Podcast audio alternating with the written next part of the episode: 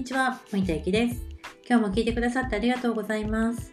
えっ、と、今日はいよいよやってくる12月22日にね、やってくるグレートコンジャクションで、じゃああなたはどこが変わるのっていうお話をズバリお届けしたいと思います。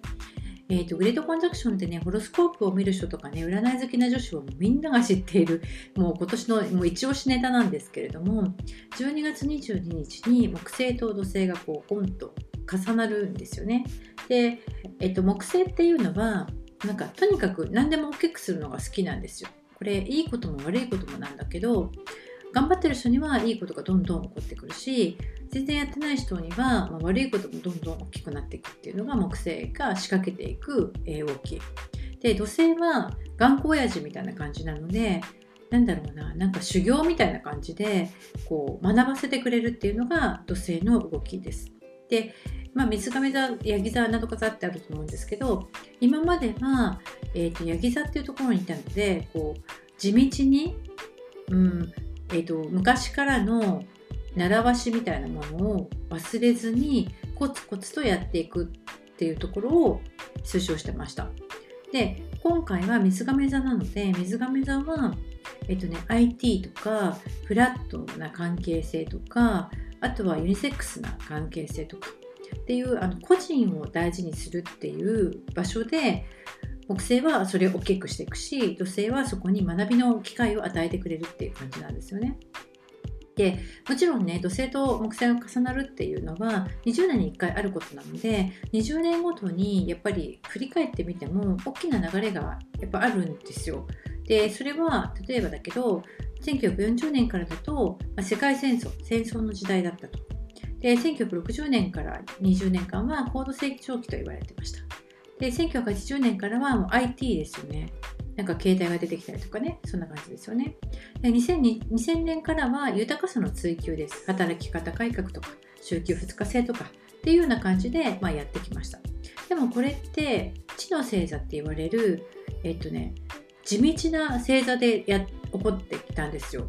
だからこう石橋を叩いて叩いていろいろシミュレーションをしてで一回石橋を叩きすぎて壊してまた作るみたいなぐらい本当にこういろんなシミュレーションをしてきた感じのゆっくりゆっくりでも確実にみたいな感じですよね。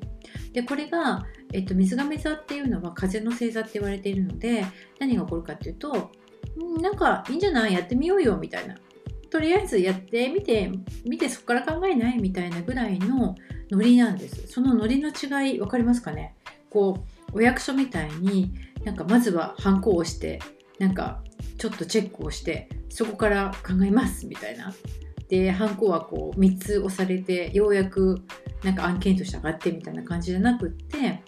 風だとまあなんかいいんじゃないの？みたいな。なんか上も下もあったもんじゃない？みたいな感じの流れになっていきます。でこれが240年の大変化って言われているので世の中の人たちはまあみんな大騒ぎしてるわけです。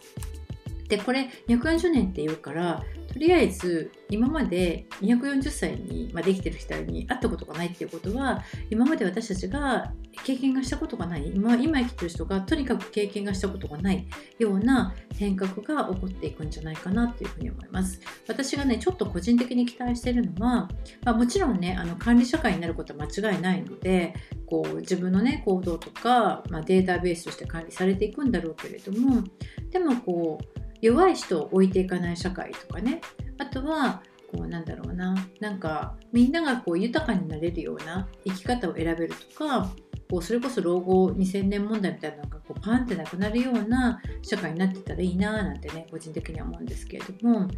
でねじゃあ私の場合はどうなるのってやっぱりすごく不安だと思うんです。不安っていうか楽しみというかねだと思うんですけれども実はねこれあのヒントがあるんです。そうヒントがあるんですよでじゃあ今日はあのどこが自分のところの人生の中でドンって特に変わっていくかっていうヒントのね見つけ方をお伝えしようと思います。えーと、一つは2020年の3月、まあ、厳密に言うとね3月22日なんですけど、えーと、3月の後半ぐらいから7月の2日だからまあ6月ぐらいでね6月の末ぐらいまでに起こったことがここから20年間のなんだろうな、えっと、予習みたいな感じだと捉えてみていいんじゃないかなと思います。その頃何がありましたか？ちょっとね、思い出してみるといいかもしれませんね。どんなことがあったかなっていうふうに思い出してみるといいんじゃないかなと思います。そしてもう一つ目、もう二つ目は、えっと、トリプルコンジャクションで起こる影響はズバリここっていうことで、ちょっとブログを書いてみました。ですので、これはね、本当にホロスコープを自分で出していただいて、で、ズバリここですよっていうのが、あの、一瞬でわかるようになってます。なので、まあ、もしね、時間があったら、私はあここの分野でこれからどんって変わっていくんだなっていうことをあの見つけ見つけていただいてそして、2020年の3月の、ね、末ぐらいから起こっていたこととちょっと思い出しながらリンクさせてみて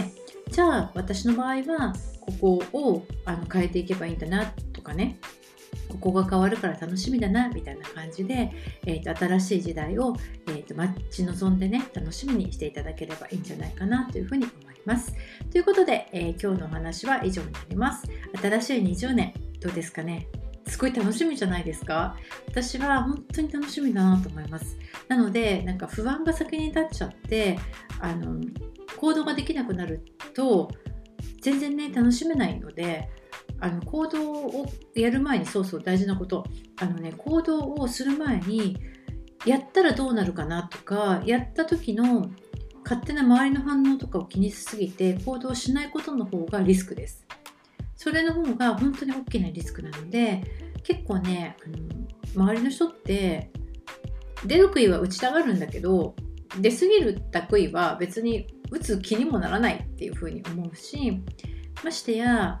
えっと、あなたが人生を生きていく時にあなたのことをこう何て言うの？卑下するというか何何かを言う資格なんて誰にもないし個人の時代って言われてる時代だからこそ自分が、えっと、自分の人生を幸せにして